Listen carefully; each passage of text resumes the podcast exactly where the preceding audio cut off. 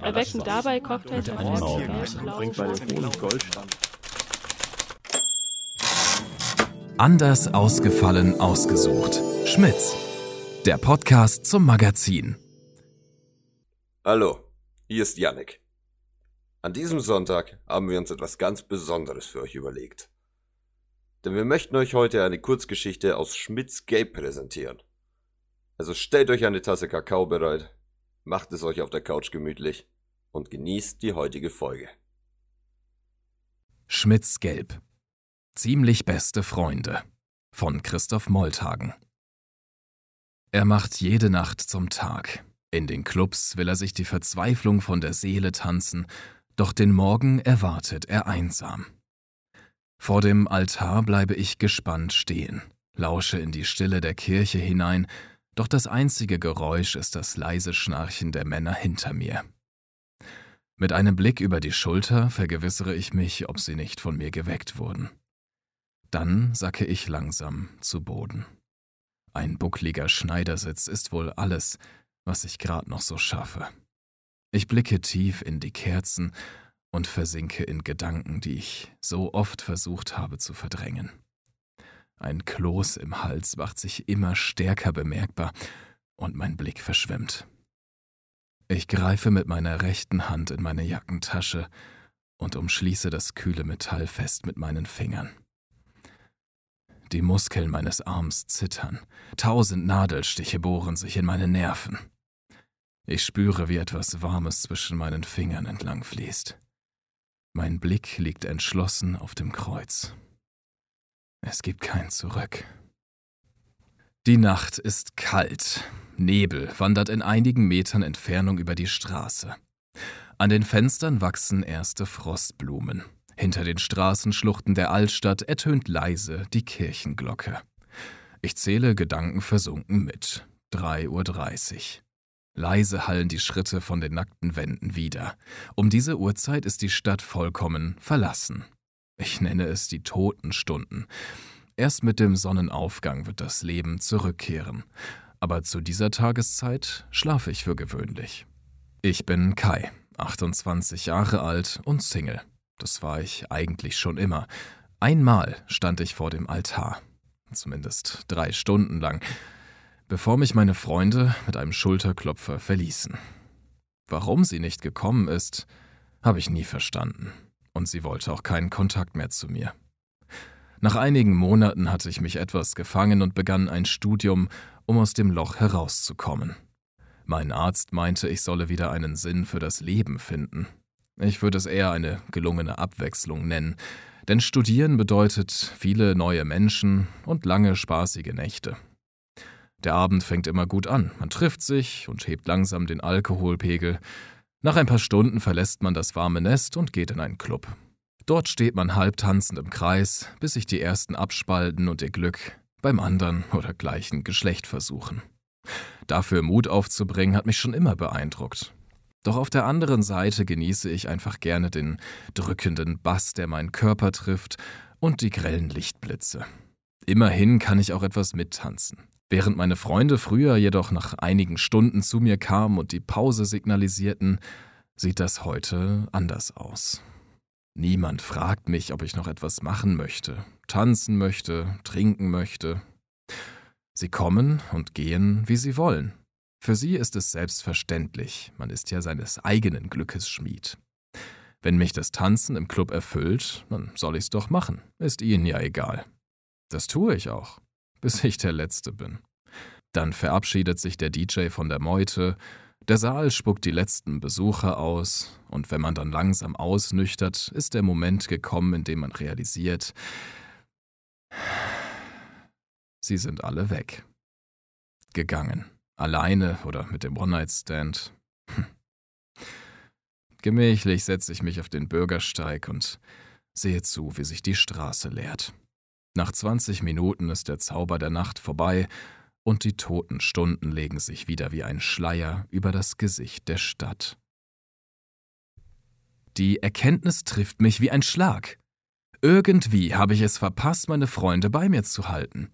Sie sind mit dem Zug des Lebens weitergefahren, während ich zum Pommesholen ausgestiegen bin. In den toten Stunden bin ich oft pseudophilosophisch. Ein sarkastisches Grinsen und ich stehe mit einem leisen Lachen auf. Ich sollte wenigstens etwas Bewegung bekommen, anstatt auf dem Bürgersteig festzufrieren. Alkoholisiert schwebe ich die Straße hinunter, vorbei an den dunklen, leblosen Läden, und nach einer gefühlten Sekunde stehe ich schon auf dem Marktplatz. Die riesige Kirche schwankt bedrohlich in der kalten Nachtluft. Und da ist noch etwas. In die Stille der Nacht dringt ein Geräusch an mein Ohr. Es scheint fast so, als würde es aus der Kirche kommen. Ich gehe auf die schwere Holztür zu und drehe am kalten Metall des Türknaufs. Die Tür ächzt schwer. Ich habe schon lange keine Kirche mehr betreten. Die Luft ist geschwängert mit bekannten Düften, Kerzenwachs und altes Holz. Die Wände kunstvoll verziert, bemalte Figuren hochchristlicher Persönlichkeiten. Hm. Ehrfurchtsvoll schließe ich die Tür so leise wie möglich. Ich sehe mich nach der Quelle des Geräuschs um. Ganz hinten sehe ich zwei obdachlose Männer liegen. In ihre Decken gewickelt schlafen sie tief auf den Holzbänken. Ich wende mich nach vorn, wo ein großer Altar steht. Die Kerzen scheinen sanft in mein Gesicht. Ich nähere mich dem Altar. Mit jedem Schritt schießen mir tausend Gedanken durch den Kopf. Mein Gang wird schwerer. Früher lehrte mich mein Pfarrer, wem ich im Leben vertrauen kann und wer immer an meiner Seite sein würde, egal wie schwer die Zeiten sind. In einem christlichen Haushalt wie unserem war das ohne Zweifel Jesus Christus. Aber selbst der Erlöser hat mich verlassen. Die Zeiten ändern sich, bei einem schneller, bei anderen langsamer. Meine Zeit ist endgültig gekommen. Heiße Tränen laufen über meine Wangen, während ich meine Hand zur Klinge bewege. Ludwig Ferbus, der von seinen Freunden eigentlich nur Luddi genannt wird, ist ein fürsorglicher Mann. Seine Frau Vera macht sich manchmal Sorgen um ihn und hofft, die Arbeit überfordert ihn nicht. Luddi ist Schreiner und dementsprechend ein kerniger und muskulöser Typ. Er bietet seine Arbeit prinzipiell allen an, denen er helfen kann. Sein größter Schatz und seine größte Leidenschaft ist seine Familie, die bald um ein Familienmitglied wachsen soll. Also steht er früh auf und kocht, wäscht und putzt, tut alles, damit seine Frau sich wohlfühlt. Bis zu dem Punkt, an dem Vera ihn mit einem Kuss erlöst und liebevoll anweist, doch seiner eigenen Arbeit nachzugehen. Dann zieht er sich seine festen Arbeitskleider an und begibt sich in seine Werkstatt, die er in der kleinen Garage eingerichtet hat. Ein Herzensprojekt reiht sich hier neben dem anderen auf. Ein kunstvoll gefertigter gelber Sessel mit einem Herz und der Gravur L und V steht hier. Bald würde er einen dritten Buchstaben hinzufügen. Ein Kinderbett wird Ludwigs nächstes Projekt. Er blickt durch den Raum und zieht sich die rustikalen Handschuhe an. Dann knipst er die Lampen an und geht zielstrebig ans Werk. Erst heute ist eine Bank aus der großen Kirche eingetroffen. Ein paar Jugendliche haben es irgendwie geschafft, sie in der Mitte durchzubrechen. Mit gekonnten Handgriffen macht Ludi sich ans Werk. Er will ein perfektes Ergebnis abliefern. Vor sechs Jahren hatte er selbst auf exakt dieser Bank gesessen, kurz bevor seine zukünftige Frau zur Hochzeitsmelodie den Raum betrat und ihr Vater sie zum Altar führte. Das ist der glücklichste Tag seines Lebens gewesen. Und nun möchte er der Kirche etwas besonders Schönes zurückgeben, als eine Art Dankeschön für diese Erinnerung. Es vergehen einige Wochen, bis Ludwig sich zufrieden in den gelben Familiensessel fallen lässt, der in seiner Gravur nun L und V mit G enthält. Der kleine Gregor hat erst vor einigen Tagen das Licht der Welt erblickt. Vera hält sich deshalb mit ihrem Nachwuchs im Krankenhaus auf und Ludwig soll seiner jungen Familie etwas Ruhe gönnen. Die Kirchenbank ist mehr als zufriedenstellend. Luddi sieht sie sich mit einem glücklichen Lächeln immer wieder an. Die kunstvollen Rillen schließen perfekt mit der Verzierung ab, ein dunkler Lack versiegelt das Holz, als wäre die Bank niemals zerbrochen. Er streicht zärtlich über die Sitzfläche. Ludwig kann es kaum abwarten und ruft seinen Freund Manfred an, mit dem er die Bank vorsichtig auf den Wagen verladen möchte. Dabei sieht er bereits dunkle Wolken aufziehen, weshalb sie sich etwas beeilen. Mit dem Autounfall und der verpassten letzten Ausfahrt haben sie allerdings nicht gerechnet. So erreichen sie die Kirche erst um zwei Uhr nachts. Sag mal, Ludi, ist es normal, dass der Reifen so viel Spielraum hat? Ludwig bremst erschrocken ab und erwidert etwas hektisch, er wolle seit Wochen schon deswegen zur Werkstatt, habe es aber wegen der Geburt seines Sohnes vergessen. Sie rollen auf den Kirchenparkplatz und Ludwig stellt den Wagen ab. Bevor das Auto zum Stehen kommt, peitscht ein Knall wie ein Kanonenschuss durch die Luft. Erschrocken steigen die Freunde aus und begutachten den Schaden. Ludwig stöhnt laut auf. Der Reifen ist ein einziger Fetzen und an eine Rückfahrt nicht mehr zu denken. Manfred klopft Ludi freundschaftlich auf die Schulter. Zuerst laden wir die Bank aus und bringen sie an ihren Platz, dann schnappen wir uns die alten Decken hier und schlafen in der Kirche. Eine Übernachtung wie in alten Zeiten. Ludwigs Blick spricht Bände, und er hätte Manfred am liebsten gesagt, wie sehr er sich auf ein weiches Bett freut. Doch tief in sich denkt er, warum eigentlich nicht? Es dauert eine geschlagene Stunde, die Bank abzuladen, durch die enge Kirchenpforte zu tragen und in die erste Reihe zu schleppen. Zufrieden mit ihrer Arbeit holen sich Manfred und Ludi die Decken aus dem Wagen, zünden einige Kerzen an und setzen sich auf die Bank. Ein ausführliches Männergespräch füllt die nächste Stunde über das Leben und Ludwigs Glück, eine treue Frau und nun auch einen Sohn zu haben. Schließlich entscheiden sich die beiden, sich hinten auf die mit etwas Stoff bezogenen Bänke zu legen. Manfred schläft nach wenigen Sekunden tief und fest. Ludwig kann nicht schlafen. Das Gespräch beschäftigt ihn, und er stellt sich vor, wie Vera den kleinen Gregor im Arm hält, bis er friedlich einschläft. Im dösigen Halbschlaf versunken hört Ludwig plötzlich ein Geräusch, das er zunächst nicht ganz einordnen kann. Ihm scheint kurz, als habe jemand die Kirchentür geöffnet und wieder geschlossen. Gespannt lauscht er in die Stille hinein. Das Licht wird etwas dunkler, also musste sich jemand vor die Kerzen gestellt haben.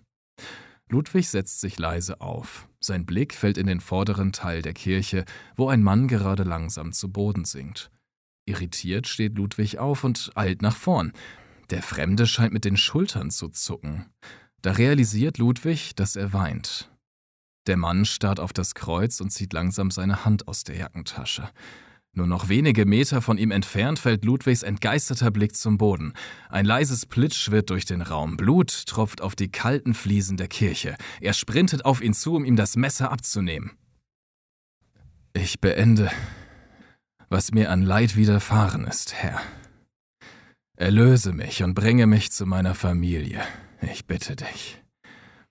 Kais flehende Gedanken kreisen in seinem Kopf. Plötzlich hört er schnelle Schritte hinter sich und erschrickt so heftig, dass ihm das Messer aus der Hand fällt und mit einem surrenden Vibrieren in der frisch restaurierten Holzbank landet. Wer zur Hölle sind Sie?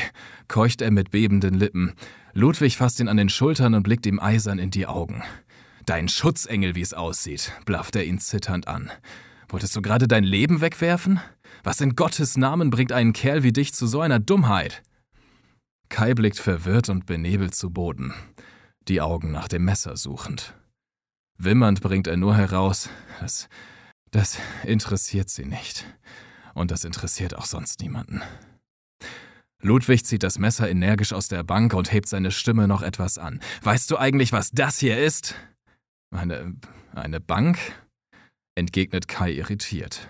Nein, diese Bank ist eine Geschichte. Und eine wunderbare noch dazu.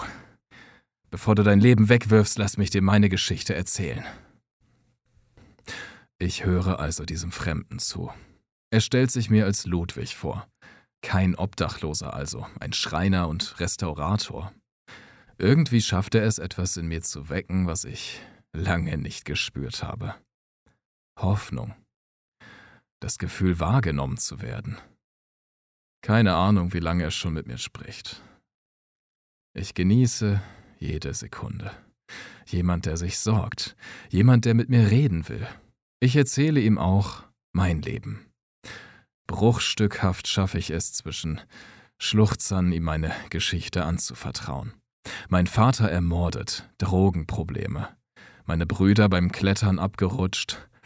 Meine Mutter verdammt mich. Und zwei Wochen später ihr Suizid.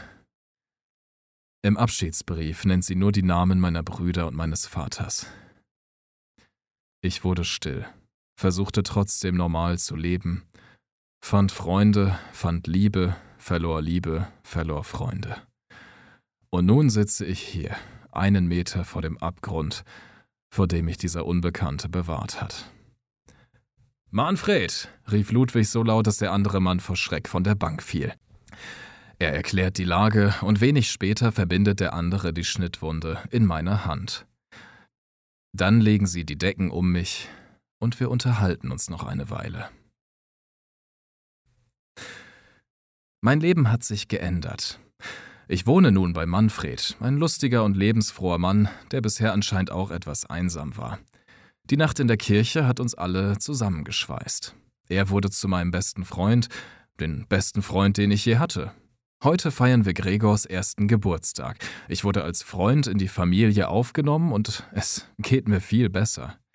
Ich danke Gott, dass er mich vor einem schweren Fehler bewahrt hat, und ich bin wieder in den Lebenszug eingestiegen und endlich am Ziel angekommen.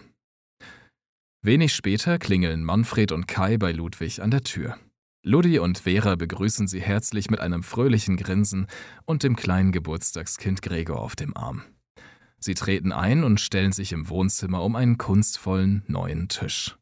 Ein Werk von Ludwig. Ein Kuchen steht darauf und in der Mitte ragt eine Geburtstagskerze hinaus. Sie stimmen munter ein Geburtstagslied an, dann nehmen alle Platz. Kai setzt sich dabei auf einen schönen gelben Sessel, in dem in einem Herzen die Buchstaben L und V mit G und M mit K stehen.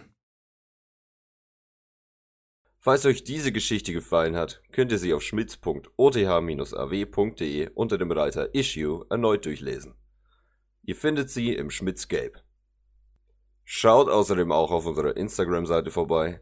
Dort könnt ihr nämlich mit etwas Glück unsere heutige Verlosung gewinnen. Und damit verabschiede ich mich von euch und wünsche euch noch einen angenehmen zweiten Advent.